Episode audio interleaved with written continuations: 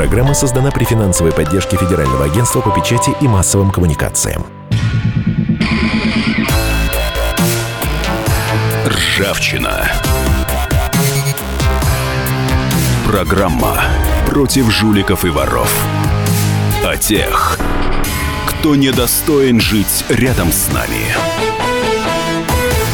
У микрофона обозреватель комсомолки Владимир Варсобин. Это тот странный момент, когда эти люди с нами не живут. Они находятся в соседней стране Украины. И э, хотя это не в правилах моей передачи, но э, мы перейдем границу российскую и изучим опыт другой страны. Это страна Украина. А там депутаты политики подали декларации по европейским лекалам, по, как их научили, научил Европейский Союз, из-за чего грянул грандиозный скандал. А, выяснилось, что депутаты, ну и те, которые организовали Майдан, оказались э, э, сильно разбогатели после э, событий на площади независимости. А, Причем они так разбогатели, что не выдержал украинский миллионер, который один из лидеров списка Forbes, Евгений Черняк. Вот он что написал в своем блоге Facebook. Справка на радио «Комсомольская правда». Украинский миллионер из списка Forbes Евгений Черняк прокомментировал электронные декларации украинских политиков. Об этом председатель наблюдательного совета холдинга Global Spirits, который владеет правами на торговую марку Хортица, написал на своей странице в Facebook следующее. Как многолетний участник списка Forbes официально заявляю. Первое. После опубликования электронных деклараций украинских чиновников все участники списка Forbes почувствовали себя лохами. Второе. Предлагаю журналистам сделать новый рейтинг, состоящий из тех чиновников, которые максимально обогатились после Майдана. Это вычисляется математическим методом и сверкой деклараций, поданных до Майдана два года назад, и сегодняшних, электронных. Всех нас ждут удивительные открытия, ведь за это стоял Майдан – Третье. С этой минуты прошу считать себя нищебродом. У меня нет наличных миллионов, нет вертолетов, нет коллекции часов и даже, удивитесь, нет личной церкви, внесенной в декларацию одним из депутатов. Тема деклараций закрыта. Осталось уплатить с задекларированного налоги. У меня все. Всем спасибо, все свободны. По версии журнала Forbes, в прошлом году Евгений Черняк с состоянием в 325 миллионов долларов занял 16 место в рейтинге самых богатых украинцев. Ну, это дела, конечно, украинские, не наши, но меня интересует вопрос, может ли Россия научиться в борьбе с коррупцией у Украины? Все-таки они начали это дело копать, они начали это дело чистить. Понятно, они такое нашли, что сейчас им неприятно, но стоит ли этот опыт э, как-то использовать и нам, россиянам? Это мы обсудим с нашими гостями в студии Богданом Анатольевичем Беспалько, членом Совета по межнациональным отношениям при президенте России. Богдан Анатольевич, здрасте. Добрый вечер.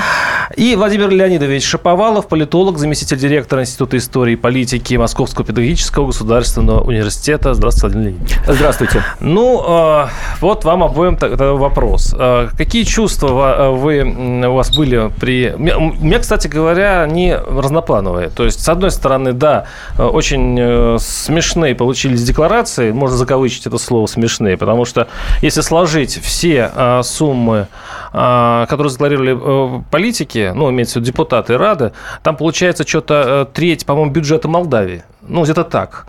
А, это вообще позитивная новость для Украины или негативная? Вот кто первый ответит?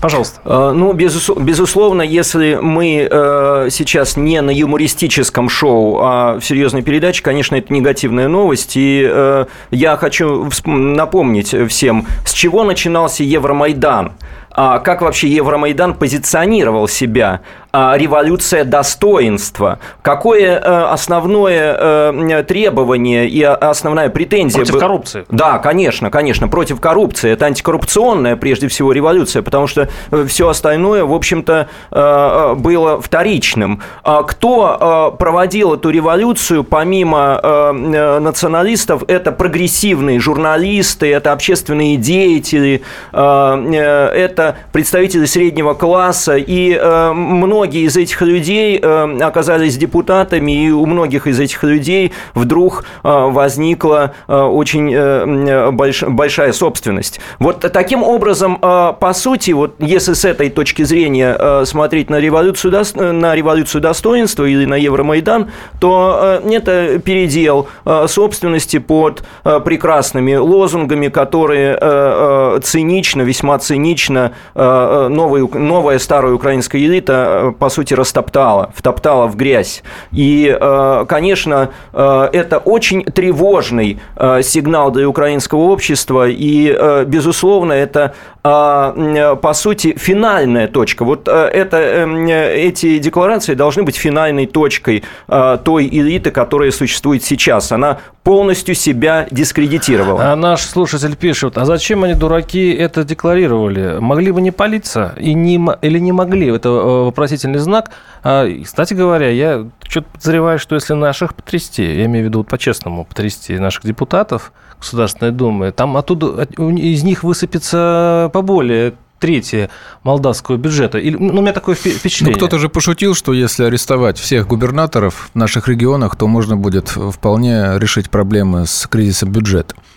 Это э, после того, как у одного из, э, соответственно, наших губернаторов нашли крупную сумму в миллиард рублей, по-моему, да? Это да, да, да, да, да. Хорошавин, да, Хорошавин, да. Ну, вот, то есть э, потрясти угу. там сколько? 85 миллиардов. 85 миллиардов. Так чего вопрос? Ведь вы говорите, что это точка, финал, а не старт ли это, не начало, потому что они старт, хотя бы начали этим заниматься. Старт чего? Ну, эти люди, не стесняясь, заявили о том, что вот у нас столько денег, и что? Вот что вы с нами сделаете, общество украинское, правоохранительные органы, прокуратура. Вот я сейчас читаю, что, например, прокурор, генеральный прокурор Украины, вот, он вполне скромный человек, получает всего 35 тысяч гривен в месяц. Но его жена за год заработала 32 миллиона гривен. Угу. Вот. Это в долларах сколько получается? Ну, а один доллар стоит примерно 25-23 гривны, то есть это больше, я думаю, миллиона долларов. В любом случае, в стране, где разрыв между бедными и богатыми очень-очень силен, сильнее, чем у нас, вот минимальная пенсия там примерно 4 тысячи рублей, это очень значительная сумма. Эти люди ничего не боятся. Никакого процесса по борьбе с коррупцией там не происходит. Потому что те, кто вынужден точнее, те, кто призывает э, с ней бороться, сами точно так же успешно в этой коррупции участвуют. Те люди, которых арестовали по обвинению в получении взяток, например, Масейчук, который был арестован, и запись э, с вымогательством взятки, с которым была демонстрирована в парламенте, он что, он вышел, похудел, женился, никакого наказания здесь нет. Им бояться абсолютно нечего. 8 800 200 ровно 9702 э, наши телефоны. Действительно, все так непроглядно. И, кстати говоря, э, ведь это, собственно, европейская калька. Им дают инструменты для борьбы с коррупцией. Они пытаются как-то применить. В принципе, мы же занимаемся тем же самым. В чем большое отличие между борьбой э, с коррупцией по-украински и борьбы с коррупцией по-российски, где, э, в общем, действуют решительнее? Э, Пожалуйста. Ну, давайте я начну. Дело в том, что э, если, э, как вы сказали, на Украине это начало борьбы с коррупцией, то в России этот процесс идет э, уже достаточно давно, и, э, по сути, начало э, э серьезной, реальной антикоррупционной борьбы – это, пожалуй, 2006 когда Россия ратифицировала ООНовскую декларацию Не все. по борьбе с коррупцией, часть э, Не декларации. Все. Самое потом, интересное оставила на Потом, э, но, все правильно, но потом э, было множество нормативных актов, и вот то, что э, мы наблюдаем в России все-таки на протяжении этого десятилетия, а фактически мы можем сказать, что 10 лет реально э, страна э, осуществляет какую-то борьбу с коррупцией, до этого, в общем-то, ничего подобного не было. А, постепенно нарастает нормативная база. Постепенно закрываются те или иные лазейки и лакуны в законодательстве, которые позволяли, э, в общем-то, э, осуществлять ту или иную деятельность, и постепенно нарастает количество э, тех дел, причем некоторые из этих дел, как вы правильно сказали уже о Хорошавине, имеют достаточно серьезный общественный резонанс. Да у нас только Хорошавин и еще парочка, больше нет, ничего нет. Нет, нет, Сегодня Станислав Иванов, вот это совершенно сегодняшняя новость. Вчера его президент отстранил от должности, сегодня э, его а арестовали. А сейчас у нас перерыв небольшой. Оставайтесь с нами. 8 800 200 ровно 9702. Ржавчина. Программа против жуликов и воров. О тех, кто недостоин жить рядом с нами.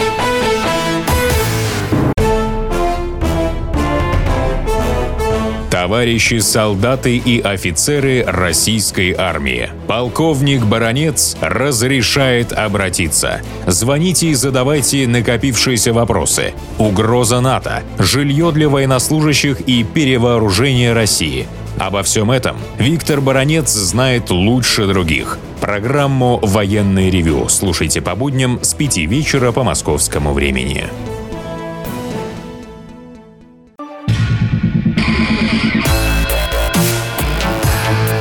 Ржавчина. Программа против жуликов и воров. О тех, кто недостоин жить рядом с нами. У микрофона обозреватель комсомолки Владимир Варсобин. Ну что ж, э, парадоксальный вопрос. Может ли Россия чему-то научиться в борьбе с коррупцией с Украиной, пока он так повис в воздухе, потому что наш, наши гости, я их представлю, Богдан Анатольевич Беспалько, член Совета по межнациональным отношениям при президенте России, политолог, и Владимир Леонидович Шаповалов, политолог, заместитель директора Института истории и политики Московского педагогического государственного университета. Но пока у них вызывает скепсис эта борьба с коррупцией в Украине, Украине. Мы послушаем наших слушателей, извините за тавтологию. 8 800 200 ровно 9702. Иван, если не ошибаюсь, здравствуйте. А, добрый вечер. Вы знаете, нам бы со своей коррупцией а, как-то разобраться, потому что куда ни пойдешь, кругом коррупция. А, я, честно говоря, очень уважаю Путина за его политику внешнюю, но очень не уважаю за его внутреннюю политику. Пенсионеры воют в аптеках от того, что дорогие лекарства, от того, что пенсии не хватает, которые не индексируются. И если кто-то доживет, то в январе, нет бы к Новому году, то в январе получит 5 тысяч. Очень жаль, что такая внутренняя политика а в смычке он идет с Медведевым. Я все сказал. Всего доброго. Если можно, а, прокомментируйте. Спасибо.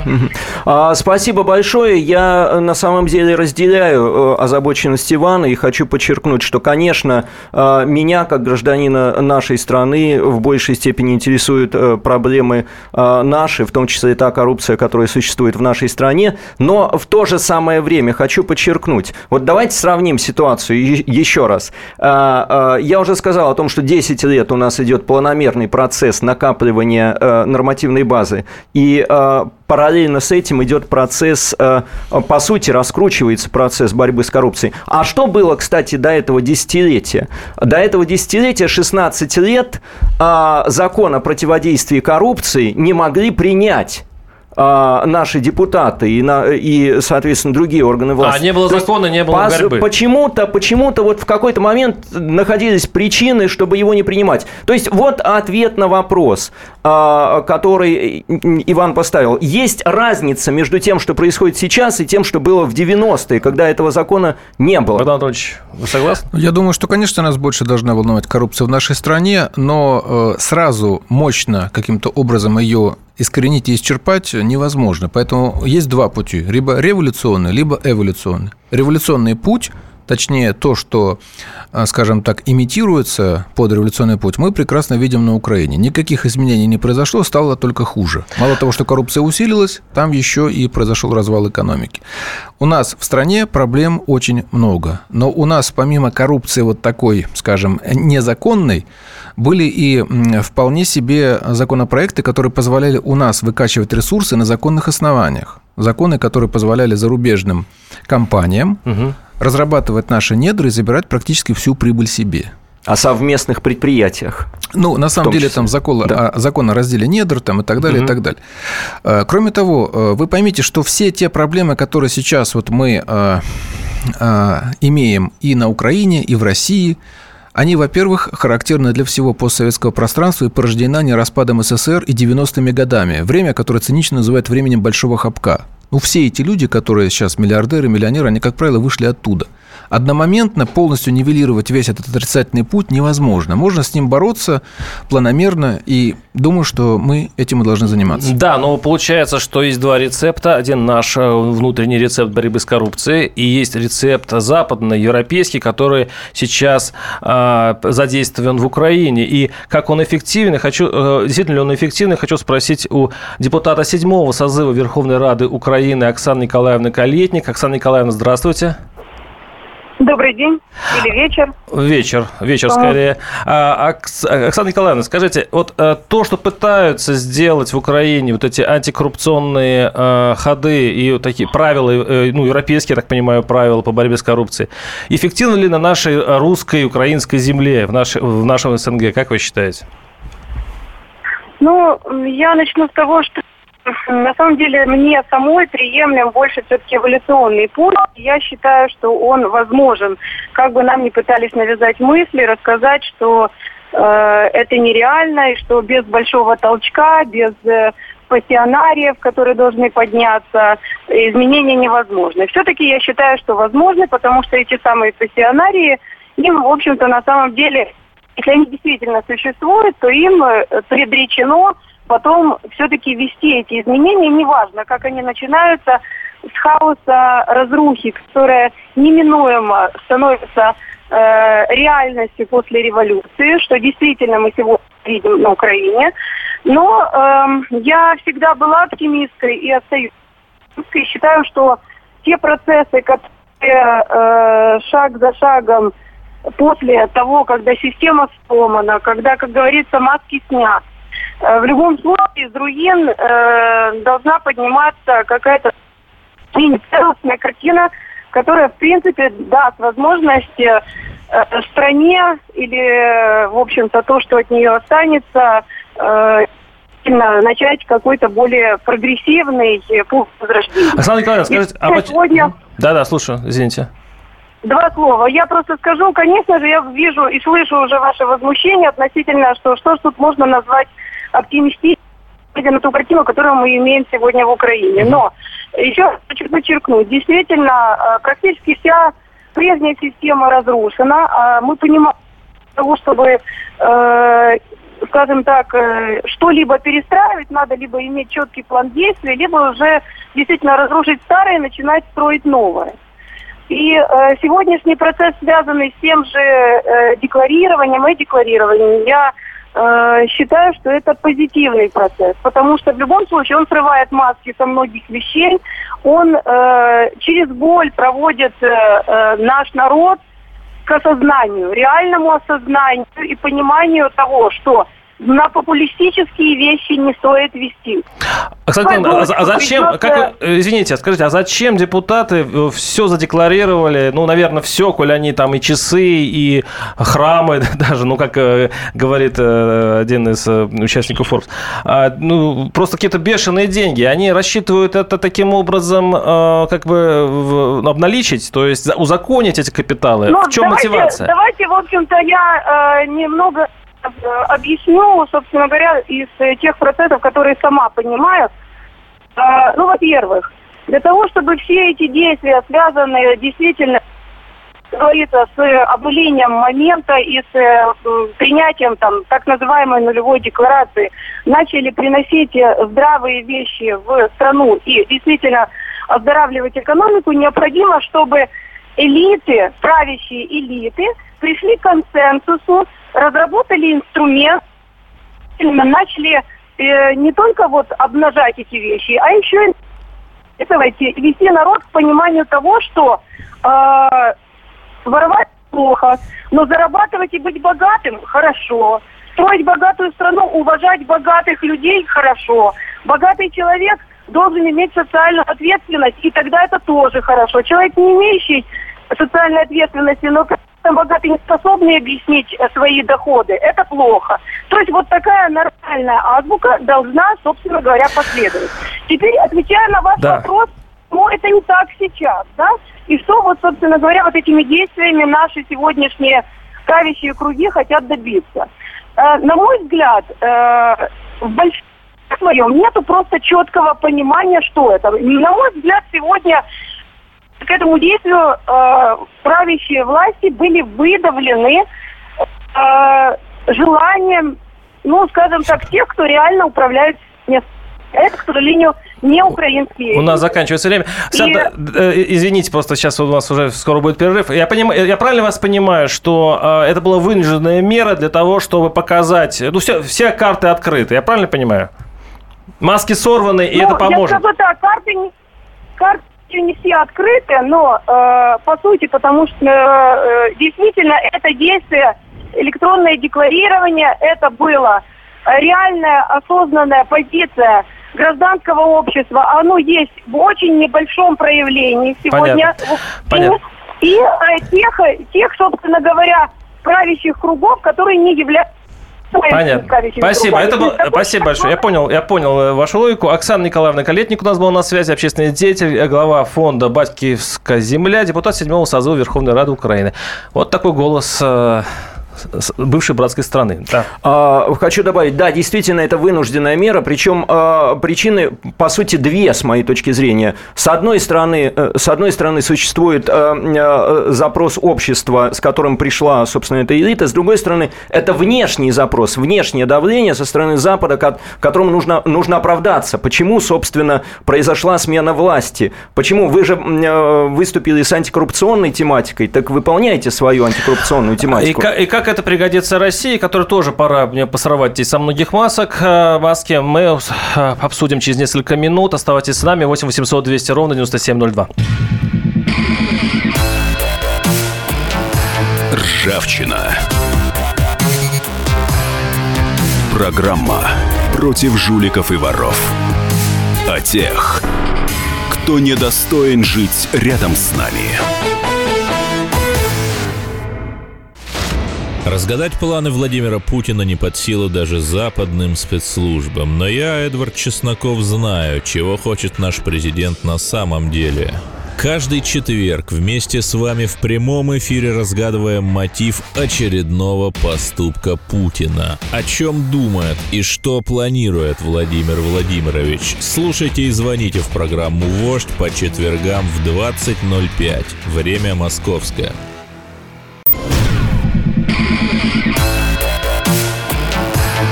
Ржавчина. Программа против жуликов и воров. О тех, кто недостоин жить рядом с нами.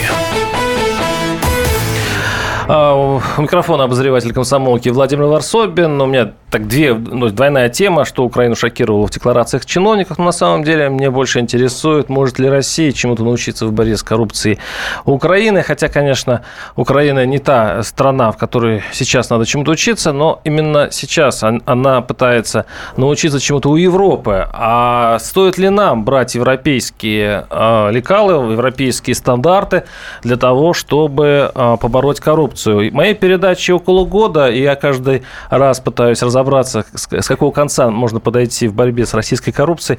И, честно говоря, у меня мало еще до сих пор представления, с чего начать. 8 800 200 ровно 9702 наша телефонная студия. Напоминаю, наши, э, наши гостей. Богдан Анатольевич Беспалько, член Совета по межнациональным отношениям при президенте России, политолог.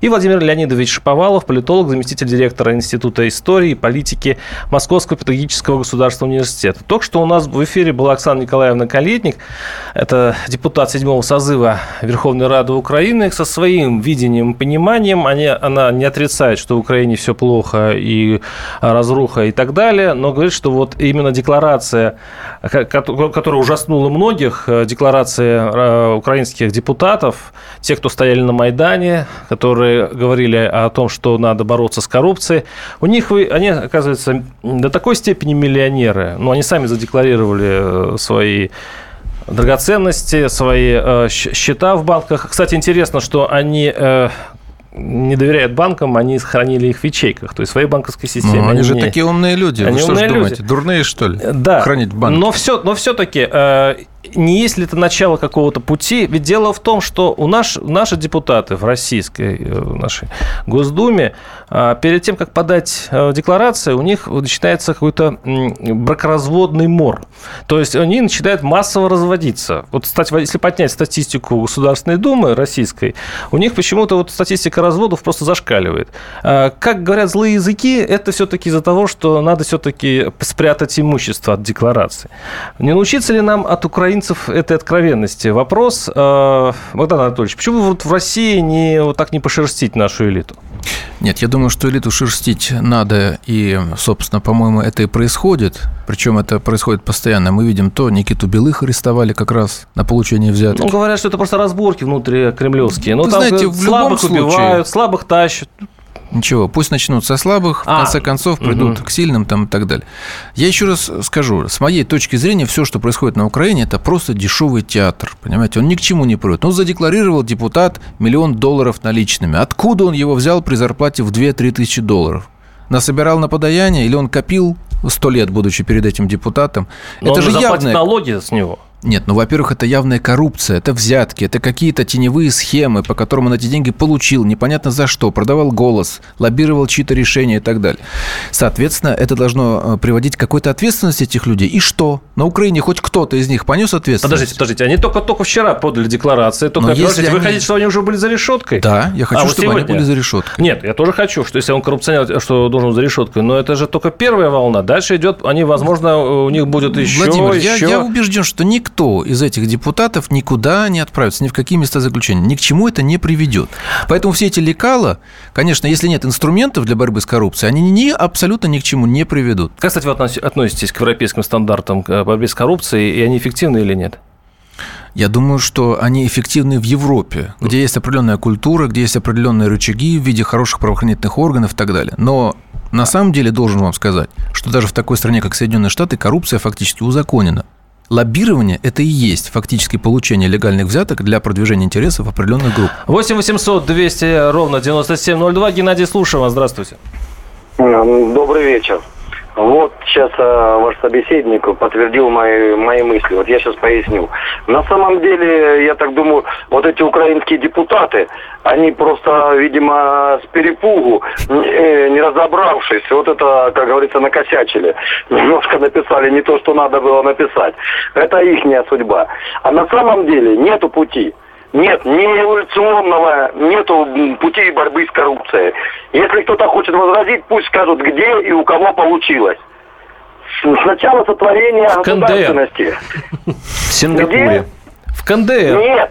Ну, ну, ну где? Ну там сколько людей, там их казнят и все, а толку-то от этого? Все равно это есть. Это есть. Понимаете? И как были вот, я говорю, Древняя Греция, Рим, сенаторы продвигали своих, брали взятки детей, племянников, внуков, и все. И это идет, и идет, и идет.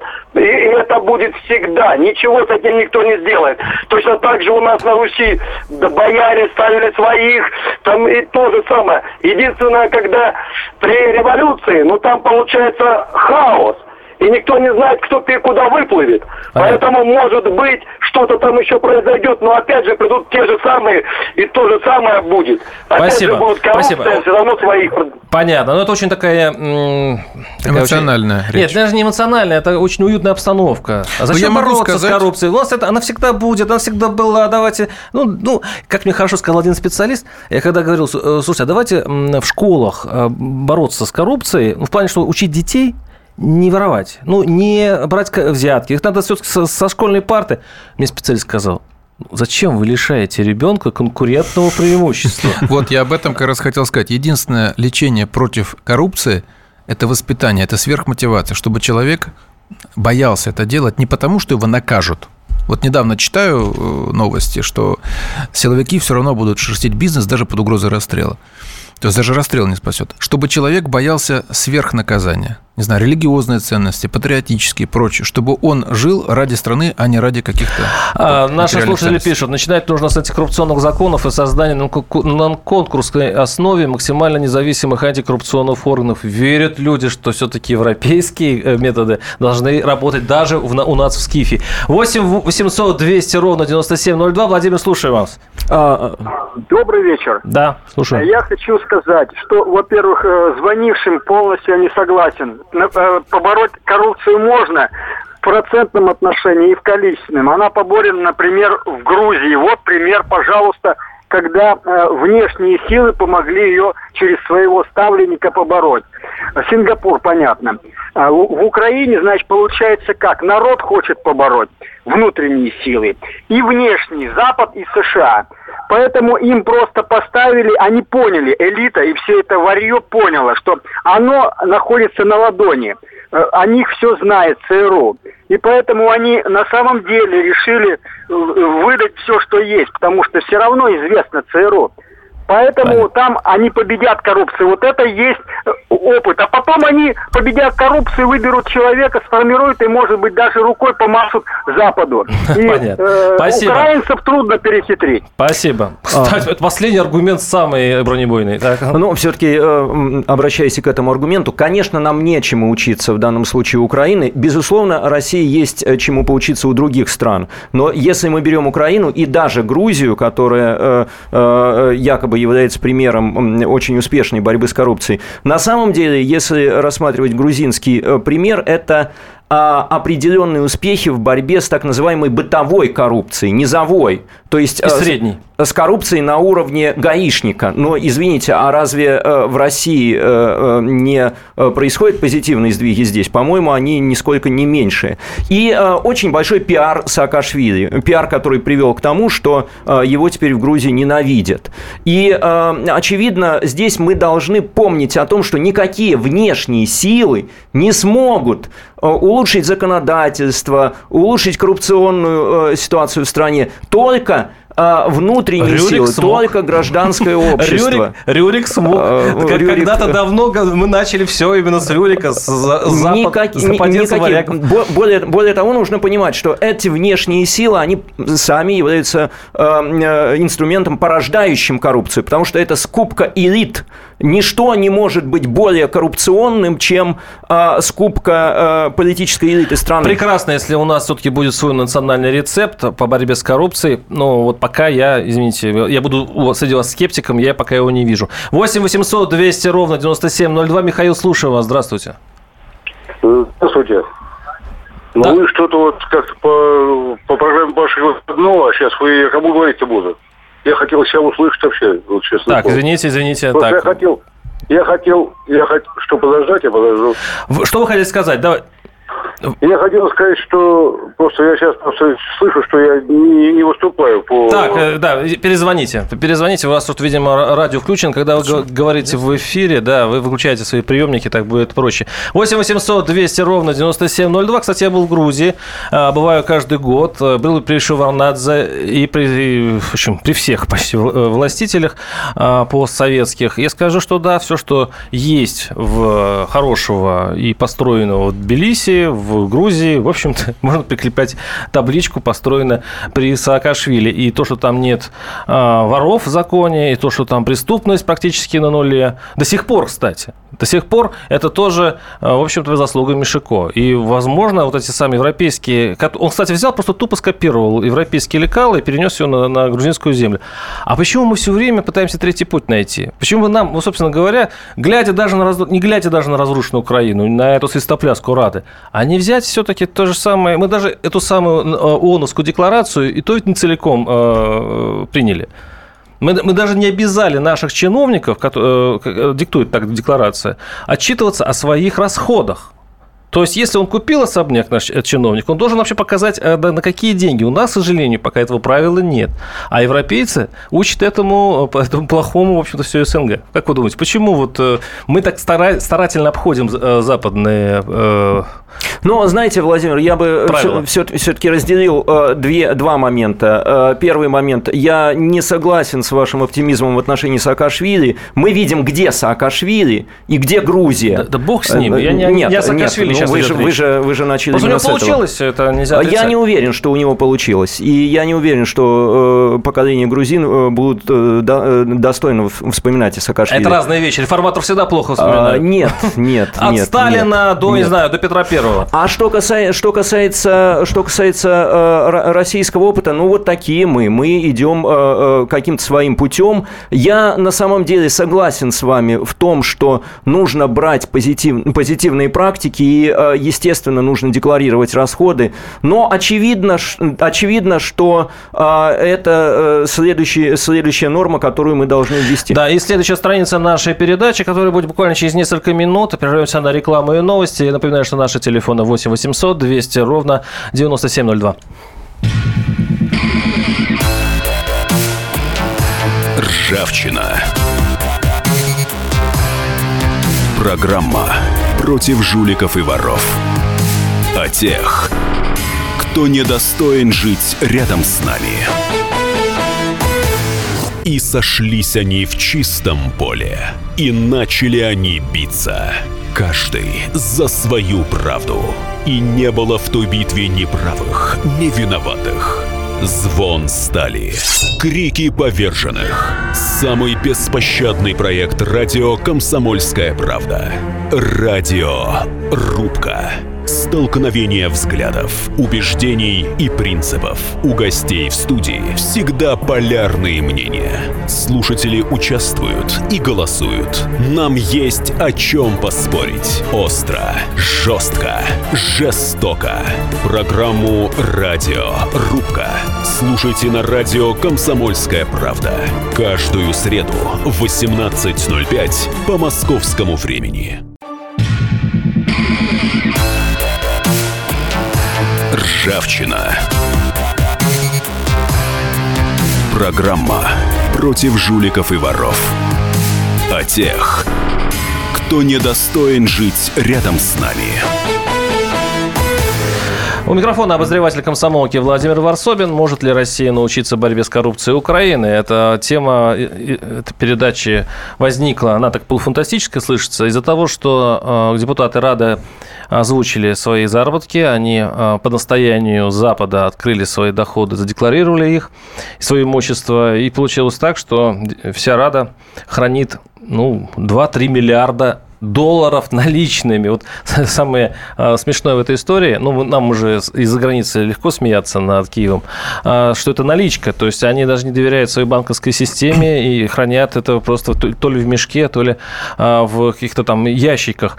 Нас, напоминаю, что у нас в студии Богдан Анатольевич Беспалько, член Совета по межнациональным отношениям при президенте России, и Владимир Леонидович Шаповалов, заместитель директора Института истории и политики Московского педагогического государственного университета. У нас в эфире эфире в прошлой части передачи прорвались, несколько, прорвались я бы даже сказал, несколько слушателей, которые э, высказали парадоксальную вещь. Они говорили, что, во-первых, у нас тут не, не очень хорошо с коррупцией самих, потому что мы не такие решительные, как украинцы, а украинцы э, на примере грузин, и Саакашвили таки одолеют э, эту гидру коррупционную. Э, э, Владимир Леонидович. Нет, нет, Богдан. Бог... Я прошу прощения. Ничего Богдан, страшного. Богдан Анатольевич. Ну, во-первых, что вот удивляет в украинских депутатах, это то, что задекларировав такие большие суммы, они, тем не менее, пытаются увеличить себе зарплату от государства, пытались увеличить в два раза, и не гнушаются получать разного рода выплаты, компенсации, например, там, за жилье, еще за что-то. Ой, а наши российские депутаты в прошлом году, по-моему, тоже под, подняли зарплаты. Это вообще такой тренд. Да, но если я декларировал, как Лешко, что у меня миллион долларов наличными, при этом пытаюсь увеличить себе зарплату, это выглядит как-то, ну, не камильфо, согласитесь. Угу. В данной ситуации, э, понимаете, коррупция – это беда общая. 70% граждан США уверены, что чиновники и госслужащие погрязли в коррупции там, в США. В Китае за коррупцию чаще всего применяют такую меру наказания, как смертная казнь. При этом это тоже не останавливает коррупцию. Так что в значительной степени мы можем вот совместить, например, китайский опыт борьбы с коррупцией, европейский, американский, и все равно полностью коррупцию побороть будет невозможно. Побороть ее можно только, вот, на мой взгляд, тем путем, который я вот э, осветил раньше. Это воспитать такую элиту, таких чиновников, которые имели бы какие-то ценности, э, патриотизма, религиозные, которые бы не позволяли им, соответственно, ну, хотя бы превышать какие-то меры этой коррупции. Православный Что касается... чиновник? Ну, почему нет? А, набожный чиновник? Вы знаете... Набожный глава какого-нибудь э, госкорпорации? Почему нет? В принципе, сверхмотивация, она не чужда абсолютно никакому человеку. И многие люди, пытаясь, соответственно, ее получить, идут в какие-то экзотические культы. Но это в любом случае а. дело другое. Но что касается Грузии. Вы понимаете, Грузия, во-первых, это страна небольшая. Там чуть меньше 4 миллионов человек. А, во-вторых, Грузии помогали а, в определенной степени а, преодолеть разные государственные болезни, потому что болела после распада СССР она гораздо сильнее, чем Россия. В определенные моменты истории до половины населения Грузии выезжало в Россию на работу. Угу. А вот ей помогали преодолевать эти болезни с целью использовать ее против России. Вот кульминацией чего была война 2008 года. Поэтому в значительной степени я не стал бы так уж привлечивать заслуги самого Михаила Саакашвили. Ему давали много денег, ему давали много кредитов. Ну, скажем, вот одних беспилотников для армии он закупил на полмиллиарда долларов. Вот согласитесь, для такой страны с населением в 3,7 миллион, миллионов Но Украина такие же условия. Им тоже нет, дают нет, деньги, нет. им тоже дают гранты. Они не выплывут так же, как ну, Украина, Украина побольше. И, кстати, вот э, вы говорите, Саакашвили молодец, прекрасный. Ну, я не сказал этого слова. Ну, я, я немножко иронизирую. Ну, что же ему тогда мешает вот на такой же почве, скажем, в Одесской области, которую он возглавляет, тоже полностью искоренить коррупцию? Что там живут украинцы? Нет. Ну, маленькая деталь. А, там хуже там же одесситы. И Я там, думаю, и что там самом... Маша Гайдар еще может быть. На самом деле, на самом деле, просто он с ней не борется и не боролся. Кроме того, я напомню, как жестоко он разгонял э, митинги оппозиции и как, например, он уничтожал своих политических противников. Вот. И не мешало, кстати, э, сотрудничать Березовскому с Патракасашвили в Грузии и так далее, и так далее. В общем, Грузия не пример. Не пример, да. Вы перечислили столько фамилий и столько национальных, э, точнее, наднациональных интересов. Ну, как будто люди в этом случае ваших исчезают. Но он же вел, кроме агрессивной политики против Кремля, еще и внутреннюю какую-то политику. Он вот уже обустроил итог, страну как-то. А? Владимир, итог этой внутренней политики. Только что подведены итоги грузинских выборов. Да, Сколько партия разгромила. Саакашвили получила в одномандатных округах мажоритарных? Ну, мы сейчас говорим об Украине. Ладно, 8 800 200 ровно 9702. Владислав, слушаем вас. Здравствуйте. Э, добрый вечер. Интересная дискуссия. Ну, вы знаете, я сразу, так сказать, да, чтобы, так сказать, как бы как-то план поставить. Ну, господа, э, вот э, фамилии, друзья Владимира Владимировича, да, Сечин, Ковальчуки, Ротенберги, да, там, система Платон, а, потом, что такое 2 миллиарда, 2-3 миллиарда? Ха-ха-ха. Действительно нищеброды, да. У нас Ралдугин, так сказать, больше, да, э, оказывается, в офшорах имеет, так сказать, на музыкальные инструменты. Я к чему? Что, к сожалению, в России коррупция – это системообразующая система. Ну, представьте, коррупция идет из МВД. Что будет с МВД? Ну, оно развалится, да. Коррупция идет из ЖКХ. Что будет с ЖКХ? Оно развалится. То есть э, вот это вот главное. Поэтому я думаю, что да, Украина есть чего поучиться. Конечно, Владимир Владимирович не Ликван да. До Сингапура, к сожалению, далеко. А, понятно. И, Если бы нам... Здесь ничего... Но вы же не будете это обсуждать, да? Там, Почему? Мы все обсуждаем, у нас свободное радио. А э, наши слушатели пишут, а, а наши сколько хранят? 5 или 10 бюджетов Молдавии? Ну, имеется в виду депутаты и так далее. Ну, так вы скажите, кто где хранит, какие декларации, пожалуйста. Украина-то вот все в открытую. Выложила, да? Да, пожалуйста. Дело в том, что все это не более чем, понимаете, знаете, утверждение эмоциональное, но бездоказательное. Если бы Украина ну, была таким примером да. Э, действительно успешной борьбы с коррупцией, то 5 миллионов человек сюда бы на работу не приезжали, понимаете?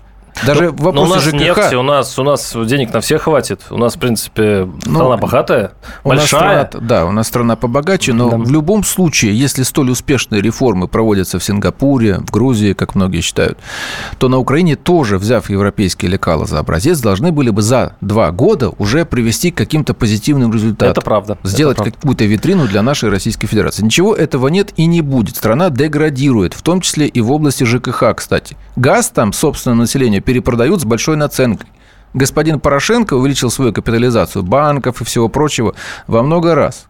8 800 200 ровно 9702. Олег, слушаем вас. Здравствуйте. Добрый вечер.